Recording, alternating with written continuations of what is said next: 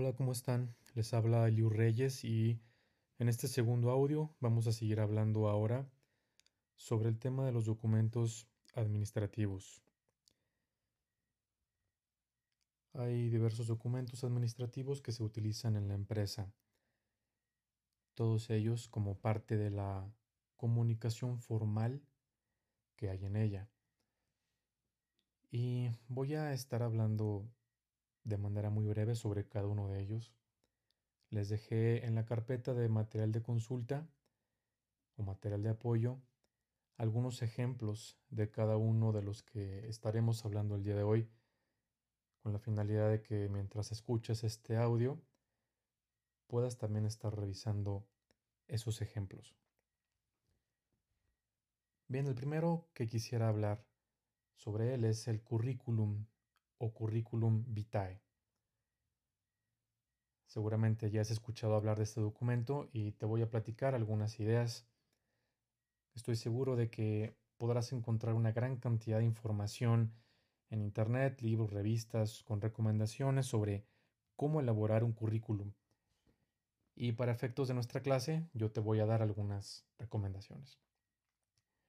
Existen diversos estilos para presentar un currículum. Recuerda, el currículum es el documento en donde una persona expresa su trayectoria académica, laboral y de vida con la finalidad de que otra persona lo pueda conocer y tomar una decisión respecto a si esa persona puede o no llegar a formar parte de una organización. Por lo tanto, esta se convierte en una herramienta muy importante para presentarnos, es decir, este documento hablará por nosotros en determinado momento. Por ello es importante que pongas mucha atención en su elaboración. Lamentablemente muchos hacen su currículum hasta el momento en que lo necesitan y terminan haciéndolo con prisas o sin siquiera saber cuál es la forma de hacerlo. A veces hasta piden que alguien más se los haga. Hay que evitar esto. El currículum se va construyendo. No importa que en este momento no lo necesites. Es importante que lo vayas haciendo. Para que cuando lo necesites, pues ya lo tengas y simplemente lo revises, lo adaptes y lo utilices. Como les decía, existen diversos estilos. No es que uno sea mejor que otro. Simplemente son diversas formas de elaborarlo, dependiendo de lo que necesites o a quién vaya dirigido. Estas son algunas recomendaciones. Por lo general, un currículum tendrá que ser breve. Sería excelente entonces que el currículum cupiera en una sola página, es decir, en una, en una cara de la hoja. Cuando se utiliza para solicitar un empleo, la persona que lo va a leer, por lo general el gerente de recursos humanos, el encargado de contrataciones, o a veces puede ser que hasta el dueño o el gerente general lo lean. Son personas muy ocupadas y lo que quieren es rápidamente darse una idea de quién eres. Así que cuando tienen un currículum escrito de manera breve en una sola página, hay una alta probabilidad de que lean todo lo que dice esa página. ¿Qué información debe de venir ahí? Bien, Aquí es donde empiezan algunas diferencias. Las diferencias entre estilos de currículum pueden ser el aspecto visual y la forma o el orden de ir presentando la información y qué tan detallada es esta. Te pondré algunos ejemplos. En el encabezado se suele colocar el nombre de la persona con letras un poco más grandes. Hay estilos de currículum que incluyen una fotografía tuya. Tal vez te preguntes, ¿es bueno que esté mi foto ahí? ¿Sí o no? Bien, esto depende de ti y depende también del tipo de empresa al que va dirigido. Es eh, recomendable incluir una foto, una manera de personalizar este documento y de darle un rostro. Si vas a usar una foto, es muy recomendable que la fotografía sea profesional. Y no me refiero a que te la hayan tomado en un estudio de fotografía. Claro que no. De hecho, tú mismo te la puedes tomar. Me refiero a que sea una foto en donde te muestres con una apariencia profesional, seria. Y con seria no me refiero a cara de enojado, sino que si vas a pedir trabajo en una empresa donde la gente suele vestir formal, por ejemplo en un banco, bueno, pues esperaríamos que tu fotografía fuese con vestimenta similar a la que usan en un banco. Si eres hombre, pues bueno, con traje o corbata. Si eres mujer, con una blusa formal. Si no sabes cuál es la vestimenta que se utiliza en ese lugar, no es necesario que vistas tan formal, pero que siga siendo una fotografía de la cual alguien no pudiera molestarse o tú avergonzarse. Por ejemplo, no sería recomendable que utilizaras una foto en donde apareces en una fiesta rodeado de amigos o con bebidas alcohólicas a la vista o que se note que no tienes un arreglo personal, por ejemplo, estás despeinado o que se note que te acabas de levantar de la cama. Ese tipo de fotografías no son adecuadas para un currículum.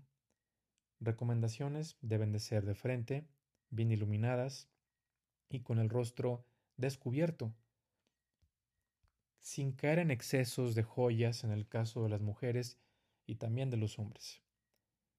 Y también es bueno sonreír, mostrar un semblante agradable, un semblante con una idea de frescura y de un carisma con un ambiente agradable. Eso es lo que te puedo recomendar en cuanto a la fotografía. ¿Qué más podemos decir? En este encabezado está tu nombre, como ya lo he dicho, una fotografía, y también se suelen colocar aquí los datos de contacto, teléfono, correo electrónico, redes sociales y el domicilio. ¿Por qué es importante esto? Porque estos serán los medios en los cuales se te intentará localizar si es que a las personas les interesa contactarte. Aquí tengo un par de comentarios que hacer. Si vas a poner tu teléfono celular o de casa, asegúrate de que el teléfono esté bien escrito. Asegúrate que el teléfono esté vigente y asegúrate de que sea un número que tengas a la mano. Por si sucede que te llaman, contestes de inmediato. Yo trabajé durante algún tiempo en el Departamento de Recursos Humanos y me tocó durante este tiempo recibir y revisar varios currículums y contactar a las personas.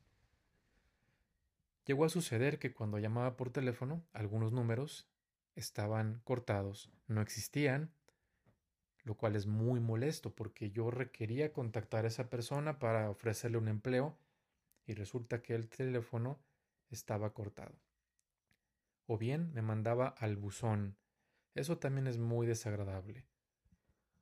Si tú has entregado una solicitud de empleo, es muy normal que te llamen. Y es normal también que tú esperes que te llamen. ¿Qué tienes que hacer? Pues estar al pendiente. Así que no seas descuidado o descuidada y olvides tu celular guardado. Mientras te llaman, tal vez tú no te des cuenta. También me llegó a suceder que las personas ponían el teléfono de algún familiar. No me explico todavía por qué. Pero llegué a llamar a algunos lugares y me contestaba la tía, la prima o algún otro vecino. Y preguntaba por él y me decían, bueno, le doy algún recado, que le digo. Cuando esto ocurre, lo que hacemos es descartar de inmediato a esa persona. Porque si ni siquiera tuvo la atención de proporcionar un contacto adecuado, bueno, eso me habla muy bien de cómo será su función en un empleo. Así que eran candidatos que descartábamos de inmediato. Y bueno, ¿qué decir de cuando la persona sí contestaba y decía que tal vez no podía ir a la hora que yo le pedía, pero me proponía otra hora? Bueno, Yo le agradecí amablemente y le decía que en otra ocasión lo buscaba. También quedaba descartado. Bien, regreso al tema del currículum. Tienes que poner, como ya lo he dicho, tus datos de contacto. También tu correo electrónico. Para eso es importante que tu correo electrónico también sea profesional. Se sugiere que tu correo electrónico sea tu nombre o tu nombre, tus iniciales, algunas variantes de estas o algún número. No es admisible en el ámbito profesional que utilices correos electrónicos con nombres graciosos. Soy el más fregón hotmail.com o cosas por el estilo. Soy la más bonita, ese tipo de cosas. Bueno, tal vez te funcionaron en la secundaria, está bien, pero en el ámbito profesional no son bien vistos. Yo recuerdo haber visto inclusive correos electrónicos con groserías o palabras altisonantes arroba hotmail. Bueno, tal vez digas, bueno, ¿y eso qué tiene que ver? ¿Podrá ser un buen trabajador? Pues sí, pero recordemos que es parte de tu imagen. Te recomiendo entonces que si no lo tienes, hagas un correo profesional. También aparecerán tus redes sociales si así lo deseas. Para esto, debe de ser una red social de la cual no te avergüences presentarte. Si pones tu Facebook, pero cuando el gerente de recursos humanos entra a tu Facebook y se encuentre con tus fotos de una borrachera, de una fiesta, o quizá con poca ropa, o en tus vacaciones en la playa. Bien, todo esto está bien, pero recuerda, estamos en un ámbito profesional. Si tú consideras que tus redes sociales no las deben de ver, pues evita mencionarlas en el currículum. O bien, procura tener una red social digna de un, de un profesionista. Tal vez te parezca exagerado, pero así es. Bienvenido al mundo profesional. Entonces, eso es lo que aparecerá en el encabezado. Luego vendrán secciones, y aquí es donde encontraremos ya las principales diferencias con los estilos de currículum. Por lo general tendremos una sección donde se hablará de tu trayectoria profesional es decir, dónde has trabajado, en qué fecha, por cuánto tiempo, qué puesto desempeñaste y algo bien importante, cuáles fueron tus logros en ese departamento.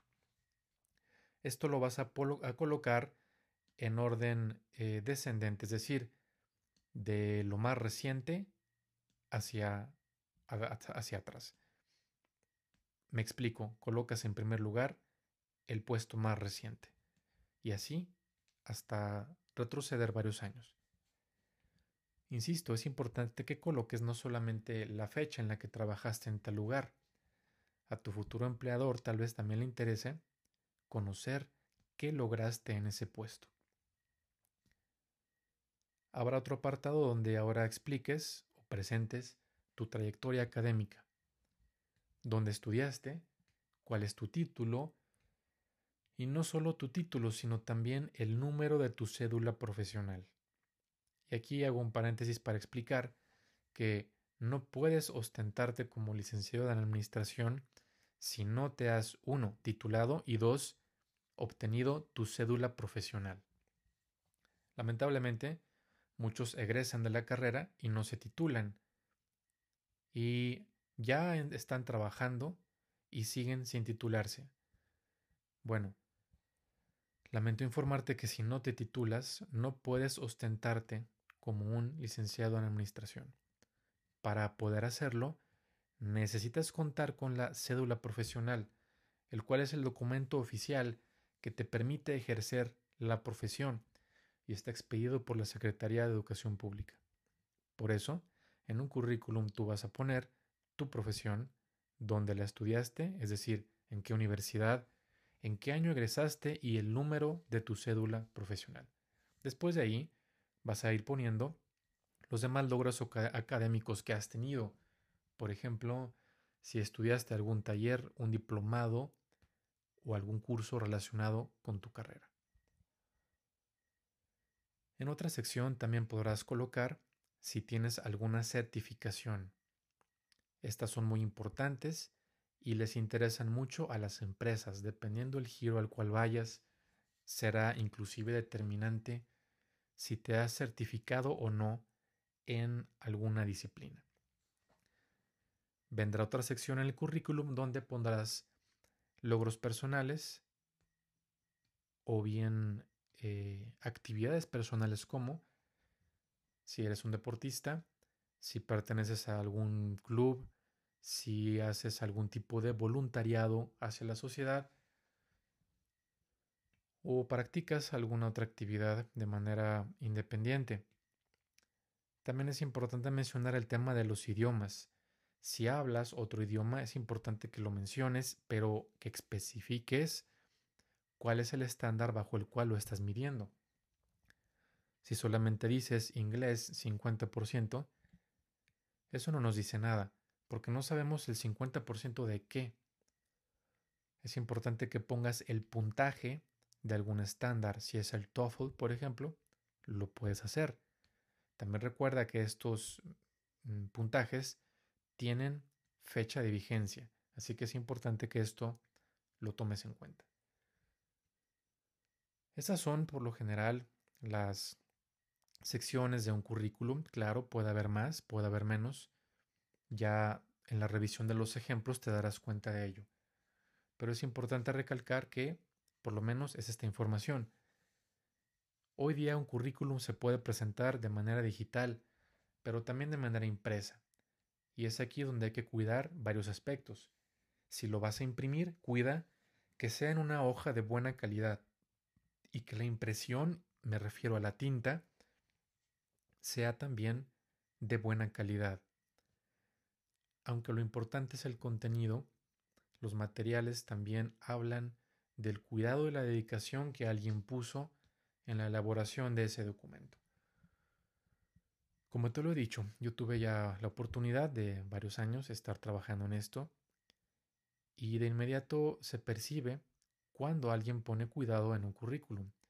En ocasiones había hojas muy maltratadas, Alguna ocasión alguien llegó a usar hojas recicladas. Pasaba también que la tinta no se había impreso bien y era difícil la lectura del currículum. Es importante que evites estos aspectos. Por otro lado, dependiendo del propósito, será la extensión del currículum. Si el currículum es para pedir trabajo, entre más ejecutivo y sencillo sea, mejor. Pero si es para, por ejemplo, buscar una promoción laboral o bien se te solicitó que tu currículum fuese en extenso, entonces no te limitarás a una página, sino que habrás de escribir todo lo que tengas. Por ejemplo, en la universidad, yo recuerdo haber visto a maestros que llegaban con su currículum en cajas, sí, en cajas, porque además del currículum tienes que presentar toda la, toda la documentación comprobatoria de lo que tu currículum dice que haces. Entonces había maestros que en cajas tenían un montón de documentos, constancias, diplomas, cartas, etcétera, todo comprobando lo que su currículum dice. Bien. Eso es en cuanto a los currículum y definitivamente hay mucho más que decir pero por ahora será lo que te mencionaré. Tenemos ahora más documentos administrativos. Dejemos el currículum ya por un lado y ahora hablemos de otros documentos. Los documentos de los cuales te voy a hablar ahora forman parte de la comunicación descendente de la empresa. Más adelante veremos cuál es la comunicación descendente, pero ya que en este tema me estoy adelantando, te lo explicaré. La comunicación descendente forma parte de la comunicación formal de la empresa y se caracteriza por ir de la parte superior de los mandos altos de la empresa hacia abajo, es decir, hacia los mandos medios o los mandos bajos. Es decir, es toda aquella información que se genera y que se transmite a los trabajadores. Y en este tema en las empresas existen, existen documentos como el memo o el memorando o memorándum. Dependiendo de la empresa en donde estés, el memorando se utilizará de una u otra manera. No significa que tenga que hacerse de manera obligada de una manera. Repito, cada empresa lo va a utilizar como lo desee. Yo te voy a platicar aquí algunos usos. El memorando se usa para notificar sobre algún evento o alguna actividad especial que tendrá lugar en la empresa.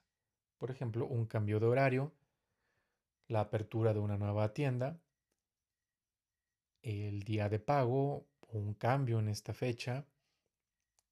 Es decir, todo aviso que requiera de ser comunicado de manera formal podrá hacerse mediante un memorando. Un memorando también se utiliza en algunas empresas u organizaciones para amonestar a un trabajador. Cuando un trabajador llega tarde, cuando pierde algún material de la empresa o cuando incurre en alguna falta de determinada gravedad, se le elabora un memo o un memorando. Y son algunos de los usos principales que tendrá este documento.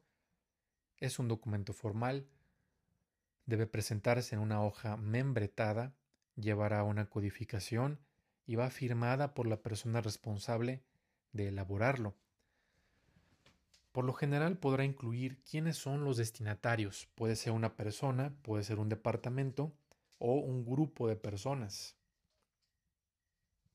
Por eso, como lo he comentado, depende del uso que se le dará y forma parte de la comunicación formal y como tal debe de ir codificado o foliado para que pueda rastrearse.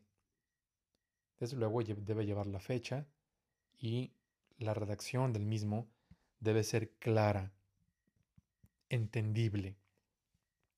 Toda persona que lea un memo debe de ser capaz de entender qué fue lo que quisiste decir con ese dato o esa información. Tenemos otro documento denominado circular, tanto el memo como la circular se suelen usar de la misma manera, dependiendo de la empresa en donde estés. Una circular también se utiliza para notificar, para dar una noticia a los trabajadores o algún departamento sobre un cambio. Por ejemplo, notificar sobre la contratación de un nuevo personal, notificar sobre el despido de algún gerente, notificar sobre el cambio del teléfono de la oficina notificar el cambio de ruta del camión del personal.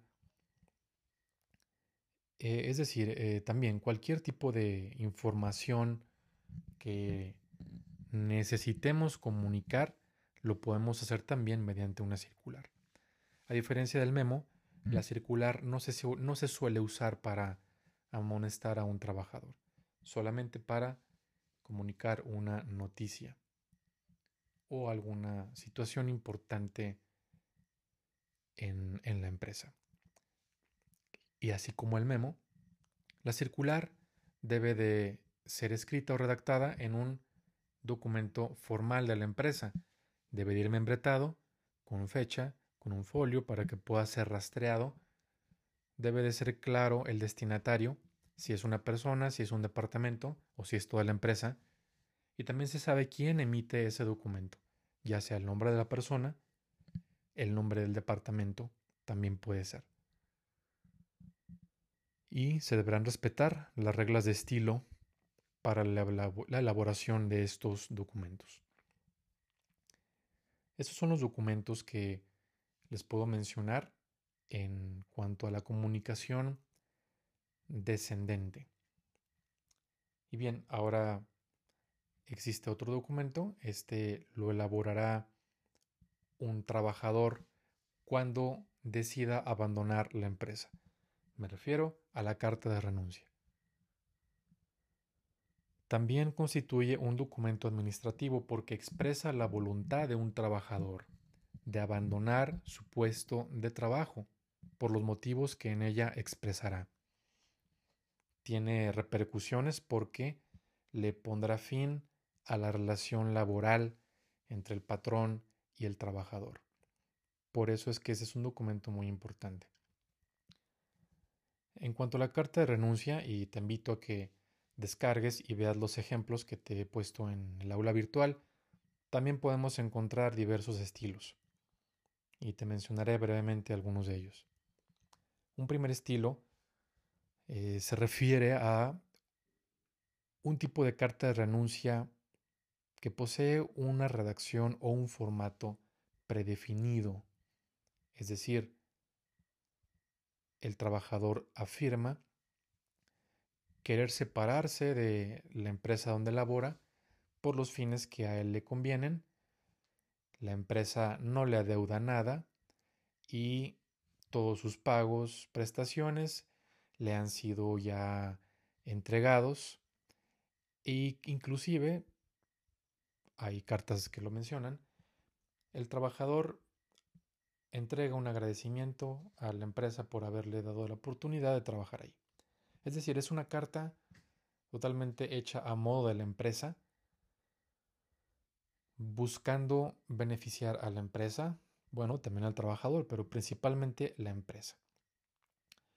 Porque si es así, el trabajador ya renuncia a cualquier tipo de situación que pudiera presentarse después porque en la renuncia el trabajador afirma que ya ha recibido todos los pagos y prestaciones que, a, a los cuales tiene derecho. Bien, ese es un primer punto y el trabajador lo puede hacer cuando pues tal vez definitivamente no le importe o ya le urja separarse de la empresa. Hay otro estilo de cartas de renuncia en donde pues el trabajador tal vez sí decida hacer algún comentario sobre el por qué se está separando. Y es aquí cuando algunos trabajadores expresan alguna inconformidad, alguna queja sobre su superior, por ejemplo, sobre el clima laboral, entre otros. En cuanto a la carta de renuncia, y esto ya no es algo que va redactado, pero creo que es importante mencionarlo, la persona que renuncia debe notificarlo con suficiente tiempo de anticipación al patrón para que el patrón tenga el suficiente tiempo para buscar un reemplazo, capacitarlo y colocarlo en tu lugar de trabajo.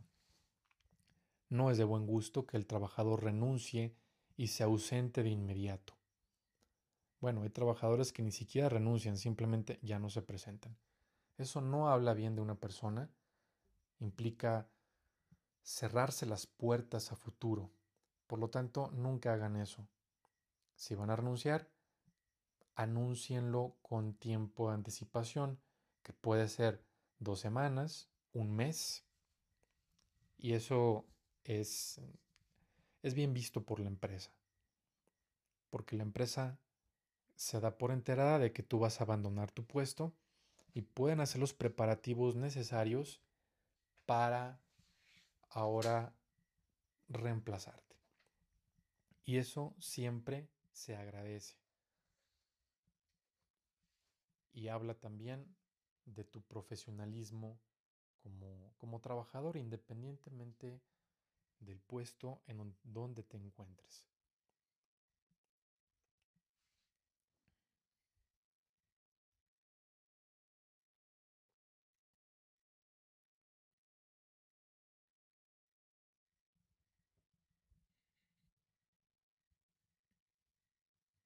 Otro documento administrativo y que no tiene tanto uso en, en general en las empresas, pero muy probablemente en alguna ocasión lo requieran, es la ficha técnica para planear eventos. Este documento nos va a permitir organizar de una mejor manera los eventos que tengan lugar en la empresa. Por ejemplo, la presentación de un nuevo producto, eh, una reunión anual con trabajadores, con accionistas y bueno, pueden ser distintos tipos de eventos. Eh, me refiero a un evento, todo tipo de conglomeración de personas con la finalidad de acudir a alguna reunión convocada por la empresa. Desde el momento en el que estamos utilizando el tiempo de los demás para un evento, debemos de poner especial interés en organizarlo adecuadamente a fin de que el evento sea exitoso y todos los que asistan pues se sientan satisfechos de haber estado ahí y se logre nuestro objetivo, sea cual sea este. Te he dejado un ejemplo de ficha técnica de planeación de eventos en el aula para que la puedas revisar y puedas entender con más detalle a qué se refiere. Como administradores no podemos darnos el lujo de fallar en la organización de eventos. Al contrario, es un momento en el cual tenemos que pues hacer demostración de las habilidades que tenemos como administradores en algo tan sencillo como es organizar un evento. Es importante delegar y hacer comités para cada actividad del evento. Por ejemplo, un comité para la difusión del evento. ¿Qué publicidad se habrá de hacer? en qué medios, en qué fechas, durante cuánto tiempo, cuántos impactos, etc. Otro comité para revisar el tema del lugar, en dónde será, en el auditorio de la empresa, en la sala de juntas de la empresa, se requerirá rentar un salón más grande, cuál, en dónde, cuál es la forma de llegar ahí, todos lo conocen, tiene mobiliario, si lo tiene, o si no lo tiene, habrá que rentarlo. ¿Cuál es el mobiliario más adecuado? Bien, otro comité tal vez se encargue de aspectos técnicos como el sonido y los medios audiovisuales. Habrá micrófono. ¿Cuántos micrófonos se requieren? Uno, dos, hablar el público. Se requerirá un cañón proyector. ¿De qué tamaño? ¿Hay pantalla? Bien, todos estos elementos deben de pensarse y ensayarse antes del evento. Otro comité tal vez decida el aspecto de los invitados. En Presidium, ¿quién estará? El presidente, el director, sus invitados cercanos. ¿Hablarán? ¿No hablarán? ¿En qué orden se van a sentar? Más adelante veremos el tema de preparación y planeación de reuniones y ahí les, les daré algunos otros tips sobre cómo organizar una reunión de manera correcta. Bien, en cuanto al evento, también hay puestos que hay que definir, por ejemplo, un maestro de ceremonias, un jefe de decanes, quienes van a estar recibiendo y dirigiendo a los invitados a sus lugares. El maestro de ceremonias, pues es la persona que se encargará de abrir y conducir el evento. Y debe estar preparado para poder conducirlo y poder salvar cualquier situación que se presente. Por ejemplo, si un invitado especial no llega, no habrá de mencionarlo. O si llega un invitado que no estaba considerado en, en la orden del día, pues tendrá que incluirlo. Es decir, el maestro de ceremonias no es solo la persona que habla por el micrófono, es, es como el que dirige el evento y el responsable de que todo salga bien. Y si acaso algo malo sucede, tiene que hacer parecer que no ha sucedido eso malo. Otro comité que habrá de hacerse es, por ejemplo, de la comida. Habrá un coffee break, habrá bocadillos, habrá un cóctel al finalizar. Si sí lo habrá, ¿en dónde? ¿Qué cantidad? Hay que escoger los alimentos. Dependiendo de la hora del día, se elegirán determinados alimentos. Habrá mesa de registro. ¿Cómo se registrarán? ¿En línea? ¿A mano? ¿Habrán de firmar? Habrá personas dando asesoría al momento de firmarse. Bien, también esto tendrá que revisarse. Como puedan darse cuenta, son diversos elementos los que hay que revisar para organizar un evento. Parecerá fácil, pero en realidad no lo es tanto cuando no lo hacemos de manera eh, organizada. Y para eso precisamente existe el formato de ficha técnica es un formato que se puede adaptar, no tiene que ser forzosamente así. Cada empresa o cada proyecto lo habrá de adaptar a sus necesidades. Es muy común que cuando en un evento coinciden varias empresas u organizaciones, se difunda la ficha de planeación entre los organizadores para que todos puedan saber y conocer los detalles de la organización de un evento. Yo estoy seguro que este documento les puede servir porque ustedes como alumnos de la FECA casi doy por hecho que en algún momento habrán de organizar alguna conferencia, en el audiovisual o alguna actividad en donde ustedes sean los encargados de, sacar adelante el evento. Ustedes mismos han estado presentes en conferencias en el audiovisual de la FECA o de algún otro lado. Y seguramente, si no son distraídos, se habrán dado cuenta de los errores comunes que se suelen cometer. Por ejemplo, un error muy común, el sobrecupo de un local. Si en mi auditorio caben 170 personas, yo no puedo invitar a mil personas. Es decir, yo tengo que asegurarme de que el aforo se pueda llenar, si acaso al 100%, pero no más. No es bien visto y no es un buen mensaje el hecho de que se sature un local de manera que haya gente en los pasillos o gente obstruyendo la entrada queriendo entrar y no puede porque ya no hay lugares. Bueno, ese es un error muy típico. Otro error, no revisar antes aspectos técnicos. ¿Qué sucede? Que luego el micrófono falla, se le acaban las pilas al micrófono a media conferencia y bueno, hay un problema muy grave. O bien, el PowerPoint no funciona, la computadora se traba, se le acaba la pila a la computadora, el cambiador de diapositivas no cambia.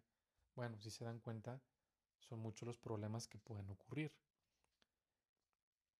O ustedes mismos cuando a veces han querido exponer en clase, bueno, no en esta, pero en las otras que han tenido, pasa que Llegan con su laptop y resulta que el conector no queda. O resulta que la USB no la lee la computadora. Bueno, va a pasar de todo simplemente por no haberse preparado antes. ¿Cuál puede ser otro error en una conferencia? Pasarse de tiempo. Si la conferencia está para una hora y debido a que empezamos tarde, el conferencista se ha tomado su tiempo y resulta que ya se pasó la hora. ¿Qué sucede? Pues los alumnos empiezan a salir o bien eh, se desesperan o se aburren. Y entonces también tenemos ahí un problema. O con el registro también. El registro es muy lento y se hace un embudo, un cuello de botella justo en el registro y la gente no puede entrar porque el registro es muy lento. Bueno, son algunos de los problemas que pueden pasar cuando no organizamos bien un evento aún organizándolo bien, pueden pasar estas cosas. Por eso hay que eliminar las posibilidades de que estas cosas nos salgan mal. Eso es lo que les puedo decir de la ficha técnica. Eh, muy seguramente tendrán dudas. No se preocupen, las podremos ver en nuestra sesión de Zoom o mediante nuestro chat del Slack. Ahora quiero pasar a otro documento administrativo y ya con este voy a ir cerrando este audio. Ahora me refiero al acta administrativa. ¿Qué es el acta administrativa? Es un documento formal, nuevamente, dentro de la empresa y tiene el objetivo de registrar de manera detallada los acontecimientos que han tenido lugar en la empresa y que han ocasionado alguna falta o algún daño para la empresa o para los trabajadores o para los empleados o clientes. Te pongo un ejemplo y de hecho encontrarás también uno en la sección de recursos de apoyo. Cuando resulta que se sorprende a un trabajador robando, robando mercancía de la empresa, y hay testigos, inclusive puede haber cámaras de vigilancia que captaron ese hecho, el documento en el cual se registran estos acontecimientos es el acta administrativa. Es por lo tanto un documento formal que puede tener repercusiones legales si en cierto momento la empresa decide emprender una, una, acción legal en contra de un trabajador por el acto de robo. El acta administrativa constituye ya una de las pruebas que la empresa habrá de presentar en contra de este trabajador que ha delinquido. ¿Cómo se redacta un acta administrativa? Por lo general, el primer párrafo inicia señalando el lugar y hora en donde se han reunido y quiénes se han reunido. Así que vas a tener la típica introducción en la ciudad de Jalapa, Veracruz, en el domicilio tal de la empresa tal. Se reunieron los señores de nombre tal, tal y tal, que se identificaron con tal identificación, con el objetivo de declarar lo siguiente. Puntos. Y a continuación se habrá de describir todo lo que ha sucedido desde la perspectiva de los testigos, por ejemplo, y así como también las otras pruebas que haya. El documento se debe de elaborar en presencia de los involucrados, es decir, cuando redactes un acta administrativa, tiene que estar ahí la persona responsable, es decir, si hay un trabajador que robó mercancía, él tiene que estar ahí.